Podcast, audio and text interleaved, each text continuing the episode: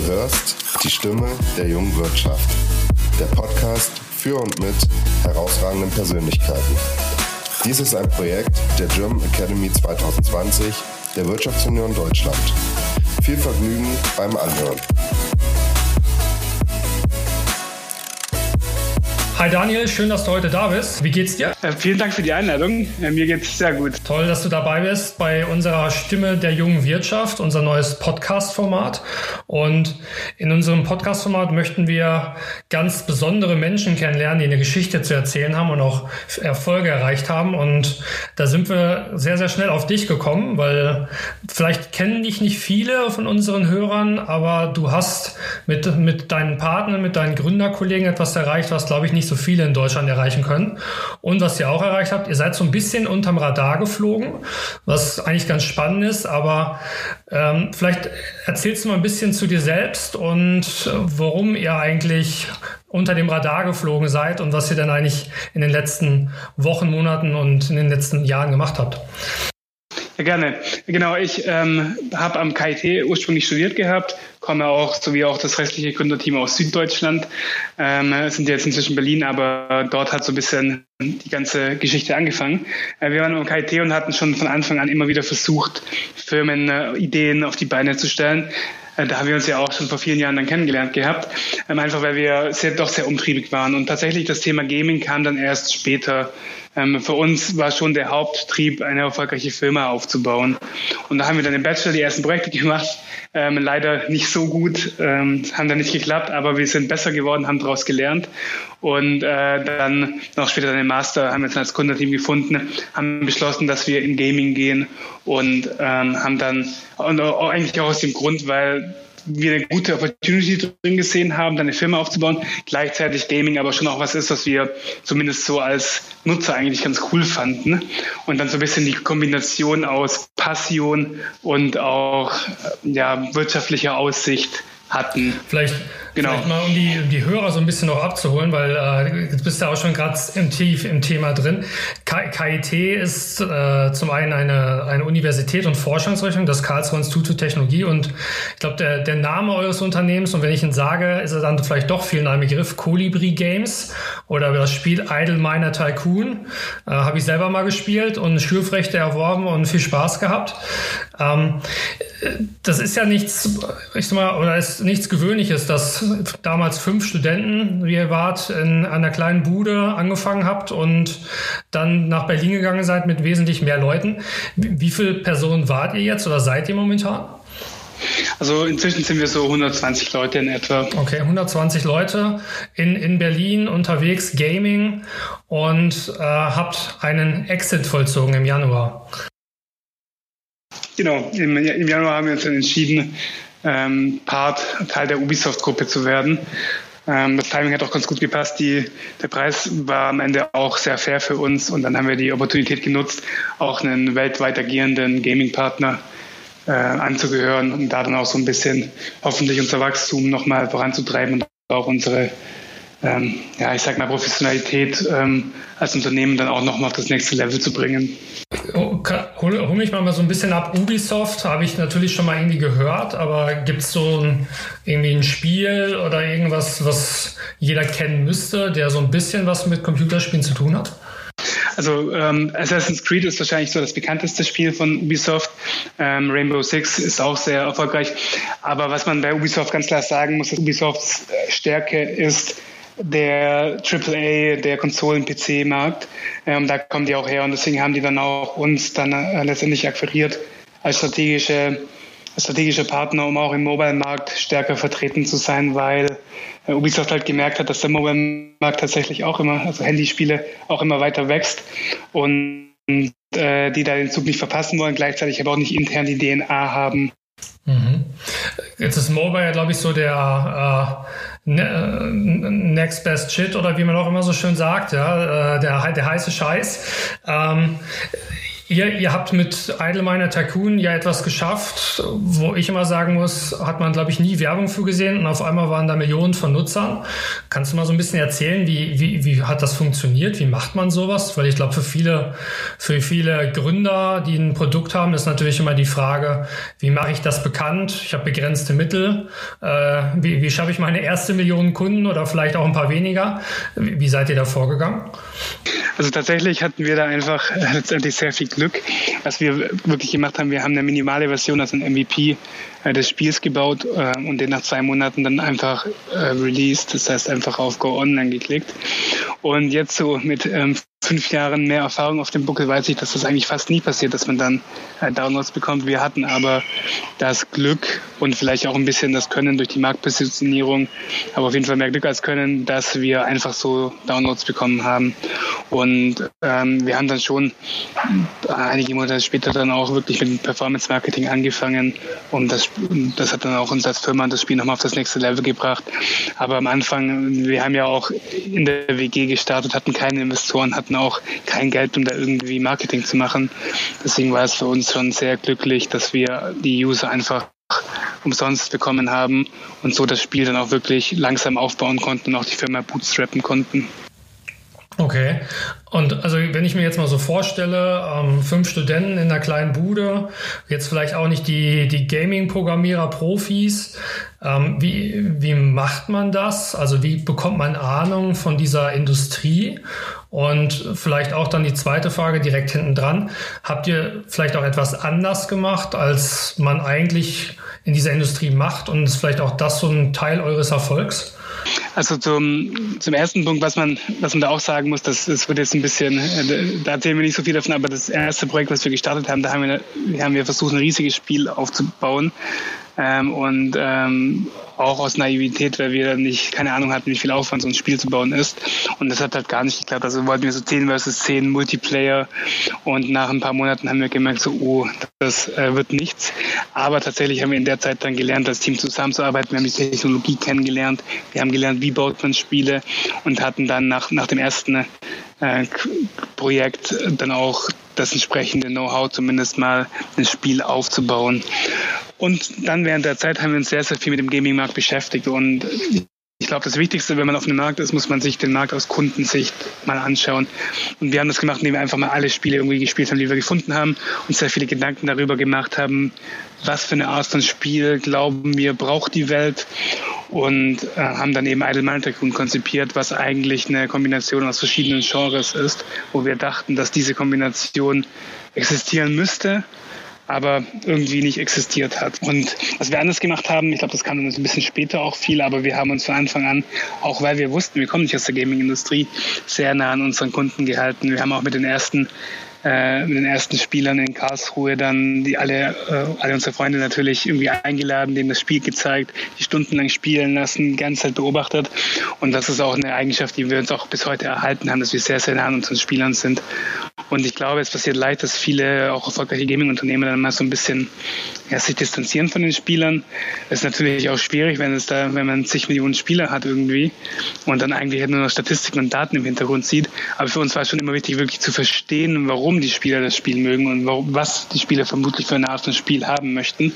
Und ich glaube, das hat am Anfang auch uns viel geholfen, uns zu differenzieren von unserer Konkurrenz und auch ein Spiel dann eben zu bauen, vielleicht auch um die Frage von vorher zurückzukommen, dass zumindest auch die Chance hatte, einfach organische Downloads zu haben, weil es keine, weil es einfach ein neues Spiel war, ein neuartiges Spiel und es so noch nicht gab. Mhm. Jetzt, jetzt seid ihr ja noch als Gründerteam extrem jung und äh, auch beim Start in 2016 extrem jung, aber natürlich sehr stark äh, gewachsen und sehr schnell gewachsen. Wie seid ihr so mit dem Thema Führung, mit diesem Wachstum umgegangen? Jetzt als junges Team ständig Leute einzustellen, ihr seid jetzt 120. Was sind so da deine Learnings? Oder auch vielleicht Fehler, die du gemacht hast, wo du gesagt hast, okay, aus diesen Fehlern habe ich extrem viel gelernt? Ich sehe das eigentlich immer so, die, die Firmenhistorie äh, in Phasen aufgeteilt. Und ich glaube, in jeder Phase muss man sich selbst als Gründer beziehungsweise äh, Leadership, Geschäftsführer, wie auch immer, an die Phase anpassen. Und das funktioniert nicht immer. Es gibt, glaube ich, manche Gründer, die besonders stark in einzelnen Phasen sind. Und wir hatten das Glück, dass es zumindest einigermaßen gut funktioniert hat und wir uns auch, auch mitwachsen konnten mit den Phasen. Und ich glaube, so die, die erste Phase ist halt am Anfang als wir eben noch in der, im Wohnzimmer der WG saßen und fünf Leute waren, ein, zwei Praktikanten. Aber da gibt's natürlich wenig Leadership, da muss man halt ein Produkt bauen, das funktioniert. Und da muss man auch hands-on sein. Da braucht man nicht sagen, ja, hier, ihr äh, Praktikanten, macht das mal. Wir fünf Gründer schauen uns nur den Markt an. So, das funktioniert natürlich nicht. Und dann die zweite Phase war dann so ein bisschen, als, als wir gemerkt haben, oh, okay, das Spiel funktioniert, wir kriegen die ersten Downloads, wir kriegen die ersten Umsätze. Und dann ging es darum, Leute einzustellen, also uns zu überlegen, wie wir wachsen. Und dann so bis 20 Leute ist das, glaube ich, alles noch relativ easy. Wenn man ein größeres Gründerteam hat, Gründerteam hat, dann kann man relativ leicht noch 20 Leute managen, ohne dass man sich jetzt irgendwie über Strukturen, Hierarchien etc. Gedanken machen muss. Und das hat dann soweit auch ganz gut funktioniert. Und danach wird es dann, äh, finde ich, als Manager immer schwieriger. Die nächste Phase war dann so für uns vielleicht so bis 50 Leute, auch dann noch mit einem Produkt, wo es dann darum ging, wie bauen wir Mittelmanagement auf? Wie möchten wir eigentlich führen? Was, was erwarten wir von unserem Mittel, unserem Mittelmanagement an Führung? Und der Unterschied war dann eben, dann haben wir als Gründer nicht mehr äh, individuelle Contributor gemanagt, sondern wir haben als Manager Manager gemanagt. Und das macht es natürlich ungleich schwerer. Und dann kommen auch immer mehr Systeme und Strukturen ins Spiel, die einfach am Anfang sehr störend wären, das Unternehmen verlangsamen, aber ab einer gewissen Größe dann so ein notwendiges Übel sind, sage ich mal, braucht man formale Reporting Lines, muss man auch mal den ersten Mitarbeiter entlassen, etc. etc. Und dann so ab 50, da wird es dann so, also schon groß, dann muss man viel mehr in Teams denken, Strukturen denken, wie, wie strukturiert man das Unternehmen, wird dann immer wichtiger, um sicherzustellen. So, also da wird es dann wirklich wie, zumindest für uns war es dann so wie am Whiteboard, okay, wir haben jetzt hier die Teams, möchten wir, dass das ein zentrales Team ist oder möchten wir das Team dezentralisieren auf die anderen Produktteams? Also zum Beispiel unser äh, Community Management haben wir uns überlegt, möchten wir das Community Management eine unabhängige Abteilung, ein unabhängiges Team oder möchten wir, dass jedes einzelne Spiel ein eigenes Community Management hat? Wir haben uns dann für ein zentralisiertes Community Management entschieden. Aber das bringt alles Vor- und Nachteile.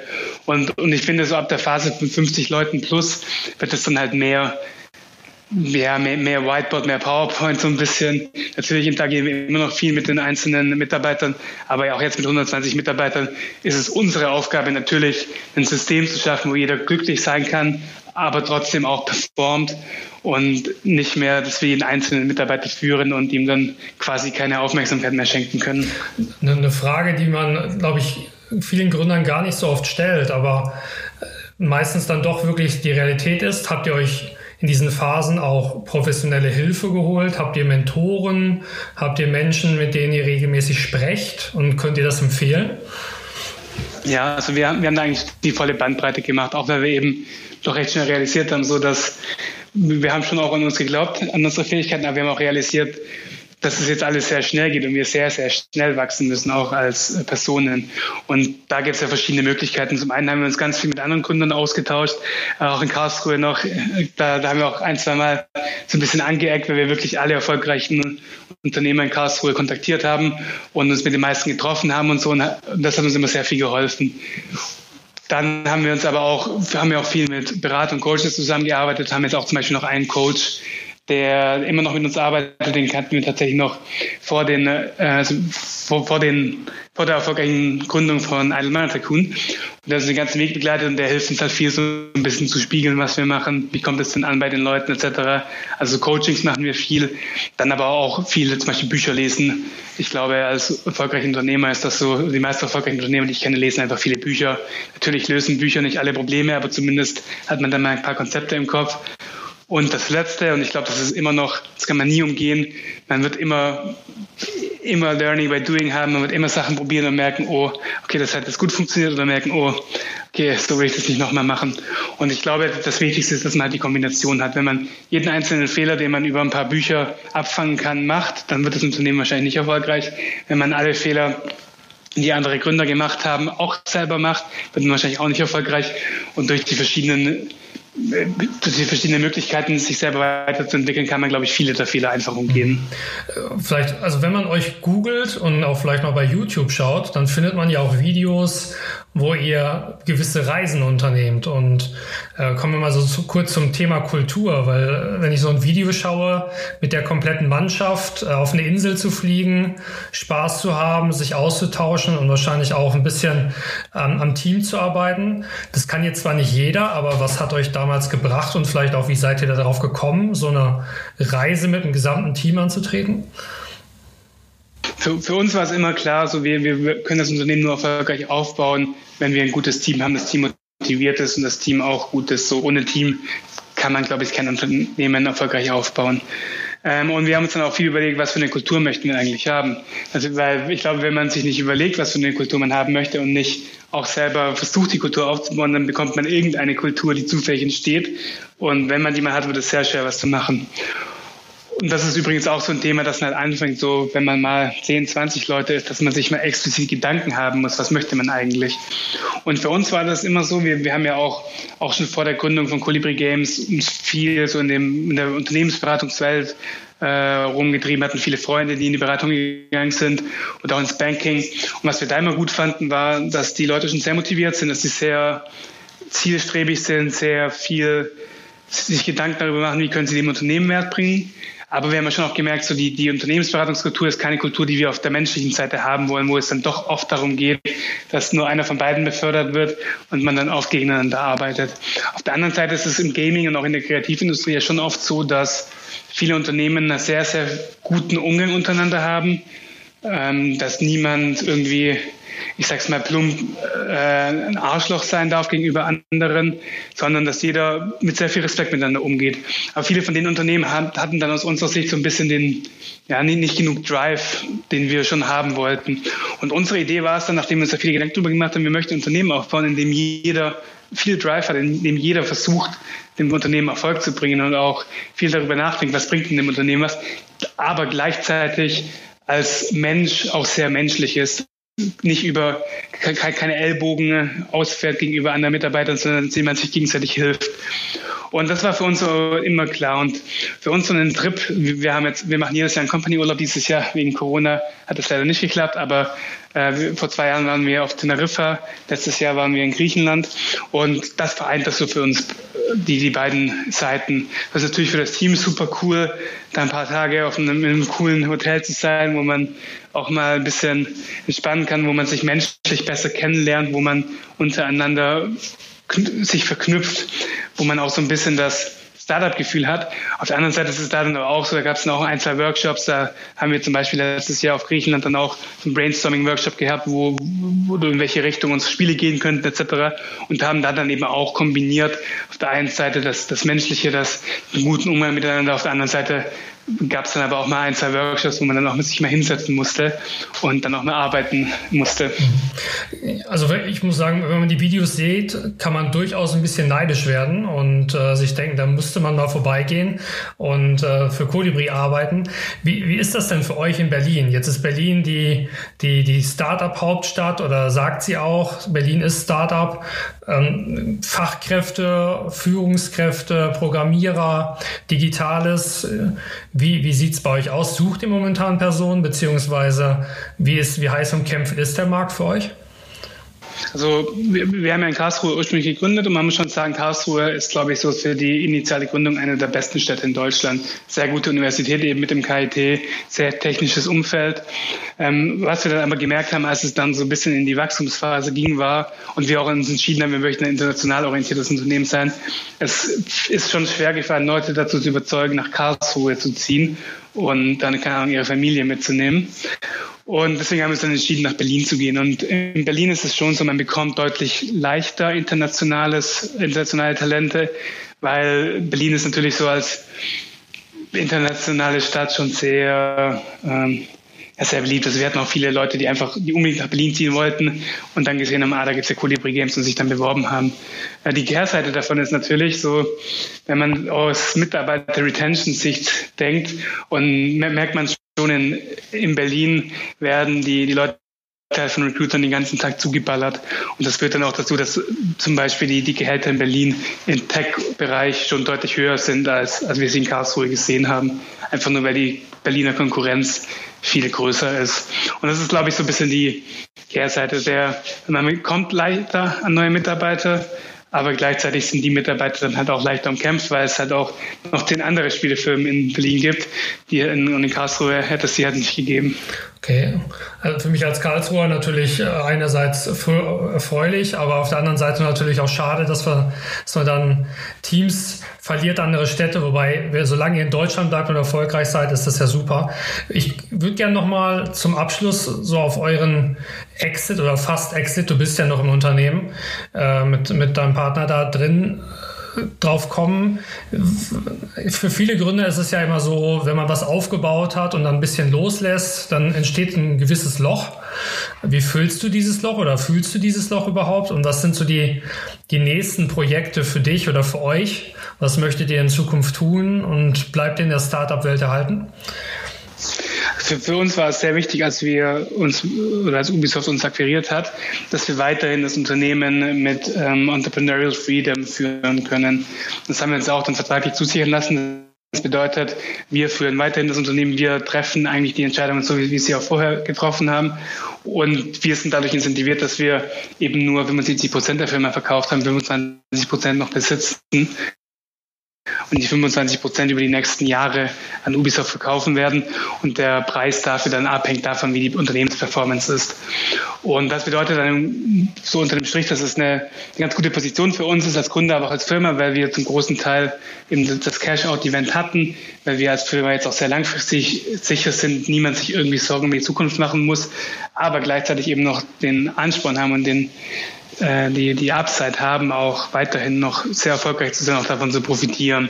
Und das bedeutet auch, dass wir, also wir sind immer noch voll auf, auf der Seite von Colibri Games. Wir, wir leiten das Unternehmen, wir werden es noch die nächsten Jahre leiten. Was danach passiert, müssen wir mal schauen. Aber so im Day-to-Day -Day ist das schon der Fokus. Wir haben jetzt natürlich so auf der in Gründerseite machen wir ab und zu Investments. Für uns, wir haben auch, wie vorher gesagt, immer viel von anderen Unternehmern, Unternehmen profitiert in Karlsruhe, weshalb wir auch gerne so ein bisschen zurückgeben wollen und auch in, oft in junge Unternehmen investieren, die, die noch nicht so den Track Record haben und äh, das als quasi als Einzelinvestoren. Und das ist schon auch was, was wir nebenher ein bisschen machen, was uns auch viel, viel, viel bringt. Aber das, der, der, Hauptjob ist ganz klar Colibri Games immer noch und wird es auch erstmal bleiben. Okay, klingt auf jeden Fall sehr spannend und äh, ich drücke euch natürlich weiterhin die Daumen. Vielleicht zum Abschluss. Wir haben, unsere Zuhörer sind oftmals junge Führungskräfte, Unternehmer, natürlich alle mit, mit Herausforderungen, äh, mit Erfolgen, aber auch manchmal mit Niederlagen so ein persönliches Learning oder vielleicht das persönliche Learning oder irgendwas, was du mitgenommen hast, was du unseren Hörern mit auf den Weg geben willst. Was wäre denn das Besondere auf dieser wundervollen Reise, die ihr bis jetzt gemacht habt? Hm. Also ich, ich habe jetzt nicht so das eine Learning, aber eine Sache, die mir schon aufgefallen ist, ist, dass es eigentlich nie eine perfekte Lösung gibt, sondern der Weg ist immer schwierig. Es gibt immer Rückschläge, es gibt immer Fehler, es gibt immer Probleme im Unternehmen. Das Wichtigste ist einfach, dass man weitermacht, dass man dran bleibt, nicht aufgibt, aus den Fehlern lernt und immer besser wird. Das ist doch ein schönes Schlusswort. Und genau, genau wie ihr, glaube ich, immer besser werdet, arbeiten wir hart daran, hier tolle Infos und tolle Themen zu machen. Und Daniel, ich glaube, das war wirklich faszinierend zum einen und zum anderen nochmal vielen Dank, dass du die Zeit genommen hast. Und ich wünsche dir auf jeden Fall alles Gute oder euch alles Gute. Und ich denke, wir werden uns die nächsten Monate und Jahre bestimmt noch öfters mal im Weg laufen. Und ich freue mich auf die nächsten Erfolgsstories von euch. Danke, dass du da warst. Ja. Vielen Dank für die Möglichkeit. Weitere Infos zu dieser Folge findest du in den Show Notes. Wir freuen uns auf dein Feedback und nicht vergessen, Häkchen rein, beim Abo wäre fein. Wir möchten euch nochmal darauf hinweisen, dass dies kein offizielles Projekt der Wirtschaftsunion Deutschland ist, sondern im Rahmen der German Academy 2020 ins Leben gerufen wurde.